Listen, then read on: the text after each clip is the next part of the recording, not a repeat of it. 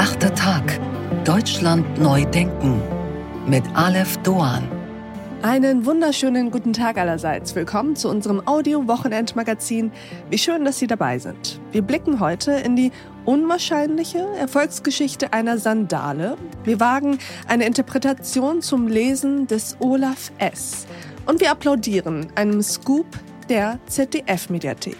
Doch zunächst machen wir Appetit auf das Essen der Zukunft.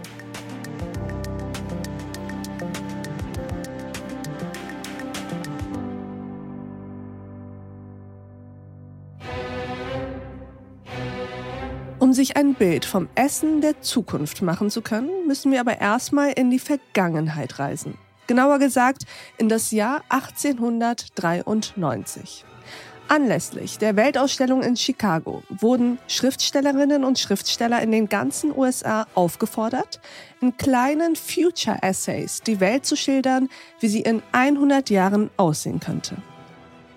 Die Bürgerrechtlerin und Autorin Mary Lees entwarf für diese Reihe die Vision, dass die Menschheit im Jahr 1993 nur noch synthetische Ernährungspillen essen würde. Mit dem gewünschten Effekt, dass Frauen endlich aus der Küche und von der Fessel des Kochens für die Familie befreit wären. Die Idee des synthetischen Essens entstammt also eigentlich dem frühen Feminismus.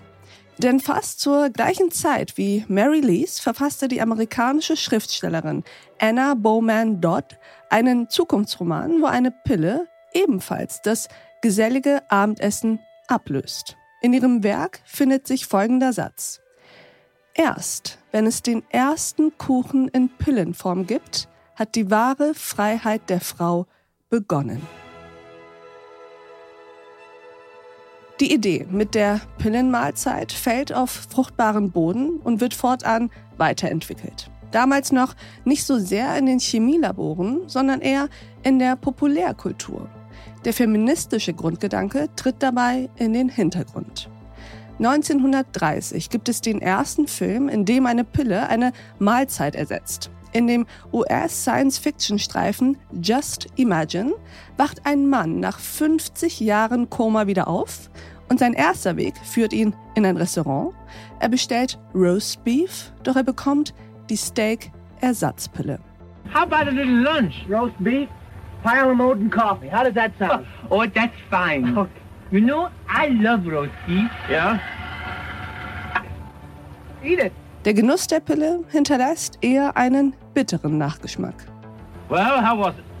The roast beef was a little bit tough. I don't know, boys. Give me the good old days. In den 60er und 70er Jahren erreichte der Hype um Sattmacherpillen und Gutschmeckpülverchen durch das Rennen um die Vorherrschaft im Weltraum zwischen den USA und der Sowjetunion einen neuen Höhepunkt. Alle wollen so cool essen wie die Kosmonauten und Astronauten, flankiert durch so Cartoon-Serien wie die Jetsons.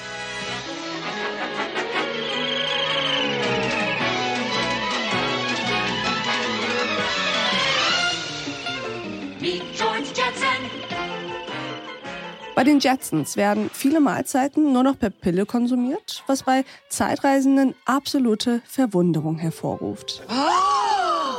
Which one of these pills is the corned beef and which one is the cabbage? Und auch im Zukunftsfilm Der Schläfer aus dem Jahr 1973 bekommt Woody Allen von Diane Keaton als Roboter-Butler Miles den Auftrag, aus ein bisschen Astronautenpulver eine ganze Partygesellschaft zu bekochen. Uh, the kitchen is on a single circuit system. Check the music channel and regulate the aromatron and make sure there's plenty of food for all the people. All right von köstlichem Zauberpulver für eine ganze Partycrowd, das die komplette Bandbreite unserer Geschmacksknospen stimuliert oder von der sattmachenden Superpille, die zugleich nach unserem Lieblingsessen schmeckt, sind wir noch weit entfernt. Aber im Bereich des synthetischen Essens hat sich in den vergangenen 130 Jahren von der ersten feministischen Idee bis heute einiges getan. Fleischersatzprodukte auf pflanzlicher Basis, wie zum Beispiel Beyond Meat, gibt es schon seit längerem auf dem Markt und die Forschungen an synthetisch erzeugtem Laborfleisch laufen ebenfalls schon seit über zehn Jahren. Wie die In-vitro-Erzeugung im Reagenzglas funktioniert, erklärt hier das Internetportal You Know. Man nehme Muskelgewebe einer Kuh, eine Nährlösung aus Zucker, Aminosäuren, Mineralien, Vitaminen und das Wachstumsserum eines Embryos.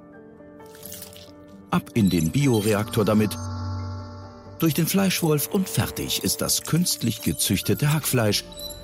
Was es aber bisher nur in Singapur und Israel im Handel erhältlich gibt. In den USA ist die Zulassung erst kürzlich erfolgt und in der EU könnte man in diesem Jahr auch noch nachziehen. Doch warum sprechen eigentlich immer alle nur über Fleisch und stellen nicht diese Frage? Wie weit sind die Forschungen an künstlichem Fisch eigentlich mittlerweile?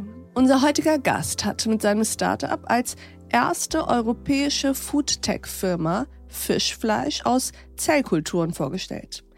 Er erklärt uns heute den Stand der Forschung hier in Deutschland und in seinem Labor und er gibt uns ein Gefühl für das Essen der Zukunft. Meine Damen und Herren, Sebastian Rakas.